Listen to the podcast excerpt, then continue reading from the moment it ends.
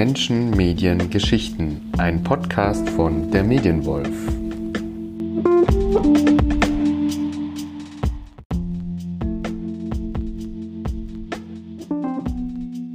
Ja, herzlich willkommen zur dritten Episode von Menschen, Medien, Geschichten. Ich habe äh, wieder eine Zuschrift bekommen und wollte euch noch berichten. Es gab äh, die Anregung, ja Heiko, du bist doch eher so der Funky-Typ.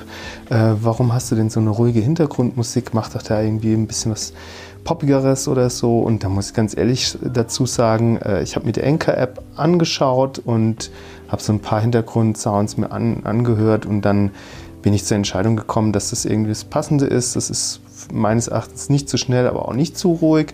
Äh, und man muss sagen, ruhig passt aber zur heutigen Folge. Ähm, und zwar bin ich bei meinen Eltern hier zu Weihnachten und äh, ich wollte schon lange meinen Vater interviewen, weil mein Vater sehr viele schöne Geschichten immer erzählt. Und zwar vor allem zu Weihnachten, aber auch zu Geburtstagen, immer wenn man sich trifft. Und da kommen immer wieder neue Sachen zustande. Und es gibt aber so eine, eine wichtige Geschichte in dem Leben meines Vaters, die ich halt auch gerne einfach mal aufnehmen möchte. Und er ist heute zu Gast und dürft gespannt sein. Es ist eine sehr äh, interessante, äh, traurige, aber am Ende doch glückliche Geschichte. Ja, lieber Papa, äh, stell dich doch bitte unseren Zuhörern kurz vor. Wie ist dein Name? Wo bist du geboren? Mein Name ist Guntram Wolf. Ich bin am 22. April 1940 in Zwickau, Sachsen geboren. Ja. Und der älteste von sieben Geschwistern. Mit, mit dir dann acht. Mit ne? mir sind es äh, insgesamt acht. Genau. Und dann was hast und, du gelernt nach der und, Schule? Äh, nach der Schule habe ich den Beruf des Landwirts äh, gelernt, da ich der Älteste war und von einem Rittergut abstamme, hat es immer geheißen, der Guntram, der übernimmt das Rittergut, der muss Landwirt werden. Genau, da muss ja. man vielleicht für unsere Zuhörerinnen kurz äh, äh, ergänzen. Rittergut heißt in dem Zusammenhang, weil es eben auch diesen landwirtschaftlichen Betrieb gab. Ja. Genau, und jetzt äh, bist du, bist du noch arbeitstätig? Inzwischen bin ich Rentner, fast 80 Jahre alt. Ja. Und habe so meine Höhen und Tiefen erlebt. Genau. Und ähm, du hast schon erwähnt, du bist 1940 in Zwickau in Sachsen geboren und Rittergut wurde schon erwähnt. Und da gibt es ja eine ganz besondere Geschichte, die dich äh, und auch unsere Familie, kann man sagen, geprägt hat. Äh, und die beginnt, wenn ich es noch richtig weiß, 1946, richtig? Ja, da ist der Betrieb äh, meines Großvaters enteignet worden durch die sogenannte Bodenreform, dass die sowjetische Besatzungsmacht äh, angeordnet hat. Und meine Mutter musste innerhalb von 48 Stunden mit fünf Kindern Haus und Hof verlassen. Der Vater wurde interniert auf die Insel Rügen als Großgrundbesitzer, obwohl er das ja gar nicht äh, war. Er war nur Pächter des elterlichen Betriebes. Und dann äh, hat meine Mutter sich noch erkundigt, ob sie auch Hausrat mitnehmen darf, um in den Nachbarort Grimmitschau zu ihren Schwager zu ziehen. Das wurde erlaubt und da ich der Älteste war, mit sechs Jahren ich, bin ich schon rangezogen worden, immer auf die jüngeren Geschwister aufzupassen, dass die ja nicht irgendwie abhauen. Hat man äh, zwei Pferdefuhrwerke zusammengestellt. In einer Kutsche ist dann die Familie abtransportiert worden und die andere, der andere Wagen, das war ein Britschenwagen, da war mit Hausrat bestückt, den meine Mutter in der Nacht von ihren Angestellten, die sie gehabt hat, zusammenpacken ließ. Und ich sollte dann auf diesen Wagen als Aufpasser mit hinsitzen, durfte mit der Kutsche nicht mitfahren. Das hat mich gleich gestört dass ich nicht bei meinen Geschwistern war.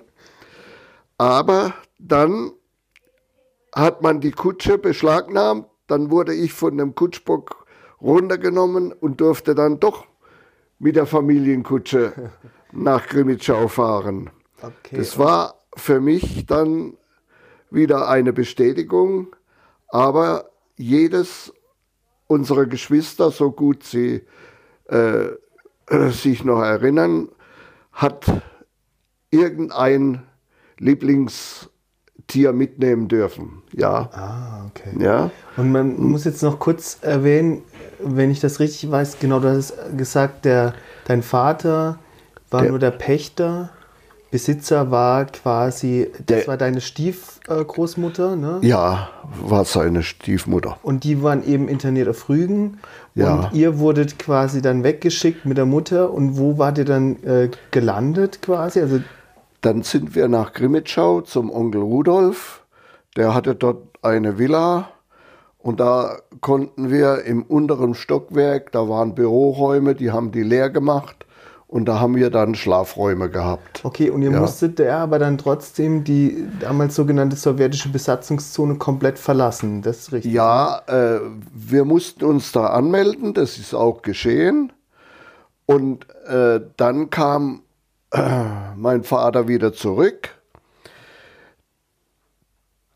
Der hat sich dann auch in Grimmitschau angemeldet und äh, kaum war er da, bekamen meine Eltern die Anweisung, dass sie innerhalb 48 Stunden wiederum den Kreis Zwickau verlassen mussten. Und, ja. und von da, wo seid ihr dann hingekommen? Und von da aus hat man dann äh, sich entschieden, in die englische Zone abzuwandern oder praktisch zu flüchten und sind äh, bei Nacht und Nebel fünf Geschwister und Eltern und der Onkel hat, äh, war da behilflich, der Bruder meines Vaters, der in Grimmitschau gewohnt hat, sind wir nachts über die Grenze in die englische Zone und von dort aus nach Walsrode gefahren. In Walsrode hatte meine Mutter eine Cousine wohnen, mhm. die hat man aber nicht verständigen können, wie das heutzutage ist obwohl die auch ein Telefon hatte, aber meine Mutter kannte die Nummer nicht. Und wir sind dann in der Nacht nach Walsrode gefahren mit der Bahn, kamen dort an und haben geklingelt. Und ich kann mich noch erinnern, wie meine Tante gesagt hat, Dorli, was willst du hier? Meine Mutter hieß mit dem Vornamen Dorothea und wurde äh, abgekürzt Dorli gerufen. Und dann hat sie ihr gesagt, wir möchten gerne äh, für ein, zwei Nächte bei dir unterkommen, bis wir wissen, wo wir weiterhin können. Und äh, das ist auch gemacht worden, aber die konnte uns dort nur in ihrem Wohnzimmer äh, auf dem Boden schlafen lassen weil das auch sehr beengt war. Und das und heißt, ganz kurz, ich muss kurz unterbrechen, äh, in dem Wohnzimmer auf dem Boden schlafen heißt, dein Vater war schon dabei, deine Mutter, ja. fünf Kinder, sieben, sieben Personen im Raum dann. Ne? Und ja. das war in Walsrode. Und in dann Walsrode. Seid, ihr, ich erinnere mich noch, ihr seid dann weitergekommen nach Bremen, ist das richtig? In Walsrode mussten wir dann in ein Flüchtlingslager und zwar nach Bensheim an die Bergstraße. Ah, ja, okay. Dort also, sind wir ja. in ein Flüchtlingsheim äh, gekommen. Das war eine riesen Turnhalle, wo äh, so Stockbetten ja. übereinander drin standen und zig Familien sind da unter gewesen. Inzwischen war aber für mich kein Schulbesuch mehr möglich. Ja. Es war 1946, 47, ja. ja. Und äh, dann wurde dieses Flüchtlingslager aufgelöst. Da sind wir noch innerhalb von Hessen in ein anderes gekommen. Und mein Vater hat aber inzwischen versucht, eine Stelle irgendwo zu bekommen.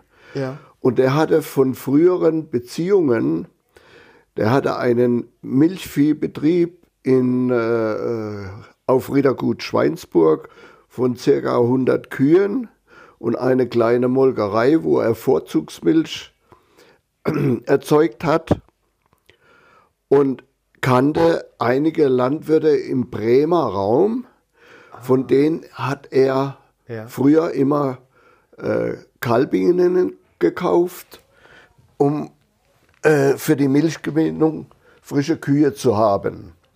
Und dort hat er einen äh, Landwirt aufgesucht und der war vermisst in Russland. Und dann hat die Besitzerin gesagt, Gerhard, du kannst bei uns bleiben, du machst den Hof. Wenn mein Eugen, der äh, wissen wir nicht, wo der ist, der ist vermisst, ob der noch lebt, wissen wir nicht. Und dann hat mein Vater die Stelle dort angetreten. Und dann konnten wir äh, in ein anderes Flüchtlingslager ziehen. Da waren so Baracken und in einer pa Baracke war so drei Zimmerwohn äh, zwei, drei Zimmerwohnungen. Und dort sind immer zwei Familien untergebracht worden, mehr reiche Kinder, reiche Familien. Okay, jetzt muss ich kurz zusammenfassen. Äh, Das war dann so, dass ihr seid dann von äh, Bensheim an der Bergstraße nochmal zusammen bis nach Bremen mit der Familie. Ja. Und dann, genau, und äh, das, diese, diese, diese ganze äh, ähm, Wanderungsgeschichte, nenne ich es jetzt mal, hatte ja dann aber trotzdem einen anderen Ort als Ende. Ja, das heißt, das war wie lange wart ihr in Bremen einfach von der Zeit her? Circa ein Jahr. Genau, und dann seid ihr wohin gekommen? Und dann hat mein Onkel, der hat dann erfahren, dass ein landwirtschaftlicher Verwalter an den Johannesanstalten in Mosbach-Baden gesucht wird. Und dann hat mein Vater diese Stelle bekommen und angetreten. Er musste aber ein Vierteljahr vorher probehalber anfangen und konnte die Familie nicht mitnehmen. Okay, das heißt, der, äh, dein Vater war dann Der war- in Moosbach und ihr seid Ja. dann später nachgekommen. Und ne? wir sind dann am 1. Mai 1949 nach Moosbach gekommen, die gesamte Familie. ja. Dort hat man uns eine Vier-Zimmer-Wohnung hergerichtet und zwar, das war ein größeres Haus, in dem eine äh, Schneiderei untergebracht war. Dann hat man da vier Zimmer draus gemacht. Ja. Und dort sind wir dann praktisch aufgewachsen, zur Schule gegangen. Aufgewachsen. Und dann sind noch drei Brüder geboren worden. Und dann wart ihr zu acht dann. ne? Ja. Genau. Dann seid ihr, Und- man muss dann, äh, wenn man jetzt kann man, äh, äh, das heißt, ihr wart eigentlich äh, drei Jahre unterwegs, ne? Ja, Drei Jahre unterwegs. Mhm. Am Anfang fünf Kinder. Babys, ne? Auch. Wer war ja, der Jüngste, äh, der war im April 1946 geboren. das? Ja. Und äh, der hat ja auch schon gelebt bei der Flucht, Ja, ja. die also äh, Anfang 47 war. Okay. Und der lag da in einem Bollerwagen. Wir sind äh, bei der Grenzüberschreitung in eine Ah, ja. Kontrolle gekommen. Ja.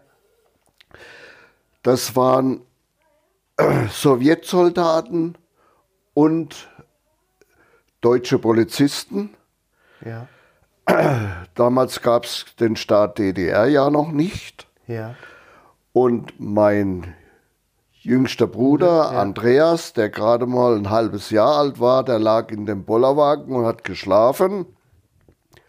Und einer der Russen hat seine Taschenlampe auf ihn geleuchtet und war entzückt und hat ihn aus dem Bollerwagen rausgehoben und gehe geherzt, wie wenn es sein Kind wäre Ja. weil er scheinbar zu Hause auch so ein Kind hat. Ja. Und der hat ihn wieder zurückgelegt und die deutschen Polizisten wollten uns auf die Kommandantur mitnehmen. Ja. Und dann hat der Russe gesagt, da weiter wei ab fort. Stimmt, das Ja. ist ja dieses Bewegende in der. Also, was wir jetzt auch bisher, alles, Wa- was du erzählt hast, Im, ja im, Im Nachhinein Ja. hat man also immer erzählt, dass damals Familien, die so aufgegriffen worden sind, von den Russen verschleppt worden sind, um Arbeitskräfte in ihrem Land zu bekommen, bis nach Sibirien ja, oder wo. aber man muss ja. vielleicht auch dazu sagen, aufgrund des Standes. Ne? Ja. Aufgrund des Standes, weil ihr ja auch quasi als, als Gutsherren Ja. sozusagen so angesehen wart, mehr oder weniger, und dann halt vertrieben worden sind. Und dann hätte man gesagt, okay, die müssten jetzt nochmal in, in Arbeitslager oder wie auch immer. Gut, das kann man, weiß man jetzt nicht. Es ist sehr lange her. Mhm. Ja, ja. Wir haben jetzt gehört, es war ein super Chaos und das war ja gerade so ein, so ein bewegender Punkt, der ja relativ am Anfang war, dass man sagt, äh, das äh, erzählt ihr äh, Geschwister, die ja dabei waren, oder ja gut, die Andreas und so, die, die waren ja zu klein, um das wirklich zu erleben, aber Ja, es ja. wurde ja lange auch gezeigt, gesagt, es war so ein Wendepunkt, dass das so mehr oder weniger Mhm. Als, ja, die, die, euch, euch die, gerettet hat oder man sagen konnte, okay, man durfte dann nach Deutschland. an die Grenzüberschreitung kann ich mich ja auch noch etwas erinnern. Das war ganz äh, spektakulär. Ja, ja. Und zwar, wir sind über eine Brücke gefahren, die war auf einer Seite mit Stacheldraht verhauen. Und da hat man den Stacheldraht geöffnet und hat uns Kinder auf die andere Seite rübergehoben. Und dort stand äh, unten an der Böschung ein Pferdefuhrwerk, was uns zum nächsten Bahnhof gebracht hat. Ja, An der Grenze, an der sowjetisch-englischen Grenze. ja. Und Ah, gut, das ist jetzt spannend, ne? Also, ich meine, das ist ja über 70 Jahre zurück. ja, Und jetzt, äh, man merkt, bei dir kommen dann immer so, immer mal wieder so Einzelheiten hoch. Wir, äh, wenn wir als Familie zusammensitzen, dann äh, auch mit deinen Geschwistern und so, wir, wir tauschen nochmal diese Geschichte, wir teilen diese Geschichte und es kommen immer so Einzelheiten dazu, die auch äh, ja, sein, ihre bewegenden Punkte hat. Und jetzt seid ihr in Moosbach angekommen, äh, die drei anderen Brüder sind gekommen. Ähm, das Spannende ist ja, dass der Jüngste arbeitet ja sogar noch in den Anstalten dort, in den Johannesanstalten in Moosbach. ja heu, heute heißt es Johannesdiakonie. Die Johannes Diakon. Ja, ist eine Und- äh, Behinderteneinrichtung. Ja, okay. Und ähm, wenn wir jetzt, du hast ja auch, ich kann mich jetzt gar nicht mehr so gut erinnern, entweder du oder ich habe es erwähnt, es ist eine bewegende, eine prägende Geschichte für dich gewesen. Wenn du jetzt das zusammenfasst, was war denn von der, also die Familiengeschichte, die hat ja noch nachgewirkt. Ne? Es gab ja dann Ja. die Zeit der DDR und äh, ich kann mich auch noch erinnern, dass äh, Großvater, dein Vater, hat sich ja ähm, immer wieder die, die Wende herbeigewünscht. Er hat sie ja, Ja, noch gut in erlebt, ist dann 91 verstorben. Aber was, wa- wa- könntest du sagen, in, vielleicht ist es schwierig, Mein Vater hat immer geglaubt, dass er wieder nach Hause kann. Ja, ja, ja. Genau. Und aber äh, wie, wie ging es dir jetzt? Also wie ging es dir denn? Also uns Kindern Ja. wurde immer vorgemacht, wir kommen wieder nach Hause. Nach Hause. nach Schweinsburg. Ja. Und da ich der Älteste war, hat man den Beruf des Landwirts oder die Ausbildung zum Beruf des Landwirts mir praktisch angewiesen. Ja, Ja, ja, obwohl meine Mutter lieber gehabt hätte, ich wäre Kaufmann geworden. ja, Ja. und habe einen eine, eine staatlich geprüfte Sch- Landwirtschaftsschule in Nöttingen besucht, Ja. um den staatlich geprüften Landwirt zu machen. Ja. Im zweiten Bildungsweg. Genau, und dann hast du ja mehrere Stellen gehabt, dann hast du auch zwischendrin warst du noch bei Alfa Laval, äh, bei einem groß, Ja, ich großen hab dann- Betrieb und dann äh, musstest du mit 50 nochmal in die Automobilbranche wechseln äh, als Ja. Lagerist, richtig, ne? Und ähm, genau, und jetzt das Rentendasein. Und wenn wir jetzt nochmal für unsere Zuhörerinnen vielleicht so als, als äh, Zusammenfassung wie, wie ist diese, also ich fand das sehr spannend. Ich habe das noch ganz ehrlich noch nie gehört, dass du das so betonst. Wir hatten das Gefühl mit dem, äh, die Familie möchte nach Hause, Ja. was ich ja jetzt auch wirklich zum allerersten Mal so von dir in dieser Stärke höre. Also das war Mhm. sonst bei deinen Erzählungen nie dabei. Und das ist die eine Prägung dieser Fluchtgeschichte. Und aber was war vielleicht von dieser Geschichte noch prägend für dich? Also für dich als Mensch und wie du durchs Leben gegangen bist. Gibt es, ist es, ist es was Bewusstes? Gab es für dich eine bewusste Prägung? Eine bewusste Prägung.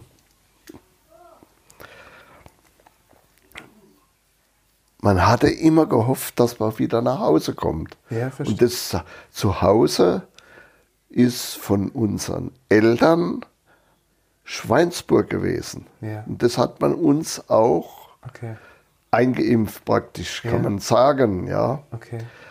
Und nachher, als mein Vater dann Rentner wurde, ist es nicht mehr so prägend gewesen, das Zuhause. Ja, Weil man sich gesagt hat, es sind keine Aussichten da, um das zu erreichen. Ja. ja. Okay. Und dann Ma, ma, ja. soll ich von der Wende noch was erzählen, oder?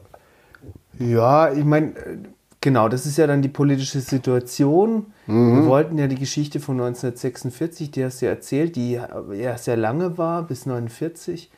Die Wende war ja ganz spannend. Ich, das ist meine Kindheitserinnerung. Ich war dann quasi so alt wie, wie du, 46 mehr oder weniger.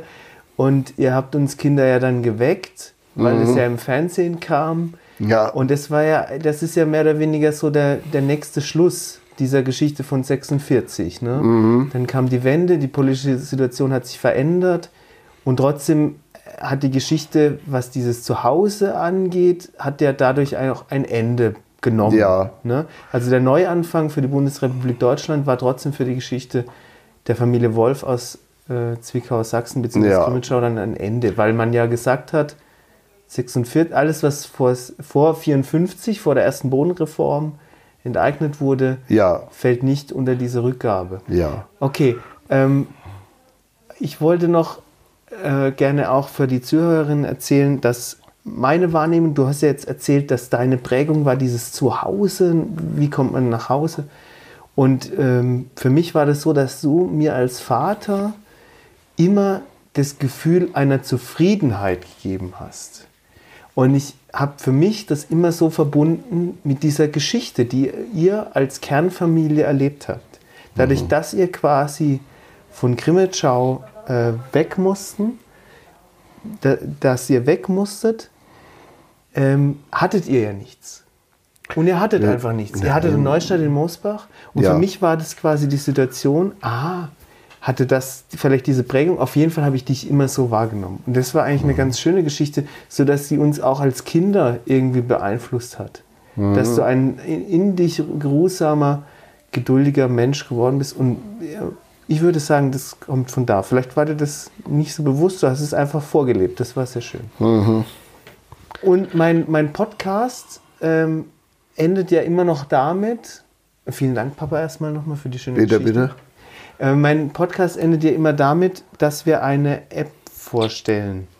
Ja, Und ähm, du hast ja von deinen Söhnen hast du ja vor einiger Zeit ähm, mal ein iPad bekommen. Ich kann so viel verraten. Du bist begeisterter eBay-Surfer, du bist begeisterter Facebook-Nutzer. ja, Und ähm, aber es gibt noch eine App äh, beziehungsweise ein Spiel, das du unseren Zuhörerinnen gerne ähm, empfehlen möchtest. Wie heißt diese App?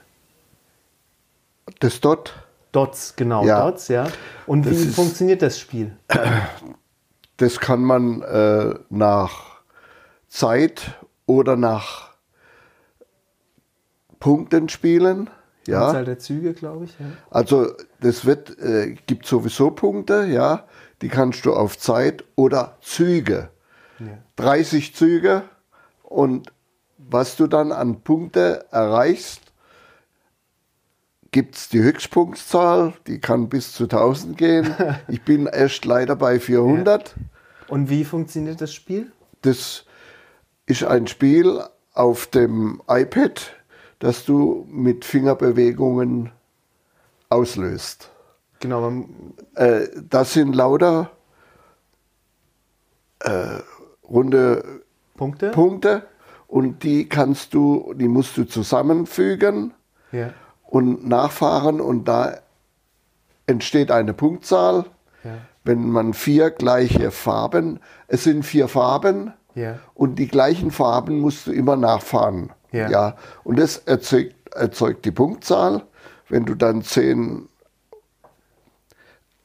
Punkte hast, zeigt es dann oben an und rechnet dann immer auf. Nach 30 ist zu Ende. Nach 30 Zügen, ja. Zügen oder nach Minuten. Nach Zeit. Ja, Und das kannst du Das- empfehlen? das spiele ich gerne. Das spielst du sehr Auch gerne. meiner Frau. Sehr gut. Okay, Ja. gut. Ähm, vielen Dank, Papa. Bitte. Ähm, ist eine. Ich habe die Geschichte immer sehr gerne gehört.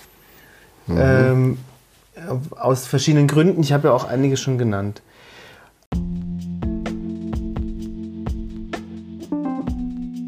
Äh, ja, liebe Zuhörerinnen, das war jetzt die dritte Folge. Ähm, ich hoffe, äh, ihr hattet ein wenig ein Vergnügen mit der, mit der Geschichte. Sollte auch so ein klein wenig eine Weihnachtsgeschichte Geschichte werden. Wir haben gehört, aus einem Chaos, aus einer turbulenten Zeit, ähm, aus einzelnen Menschenbegegnungen sogar, ähm, sei es dieser Sowjetsoldat, äh, können wirklich schöne Dinge entstehen, können schöne Leben gestaltet werden. Äh, wir haben ja jetzt hier quasi auf eine Geschichte, die vor über 70 Jahren stattgefunden hat, zurückgeschaut.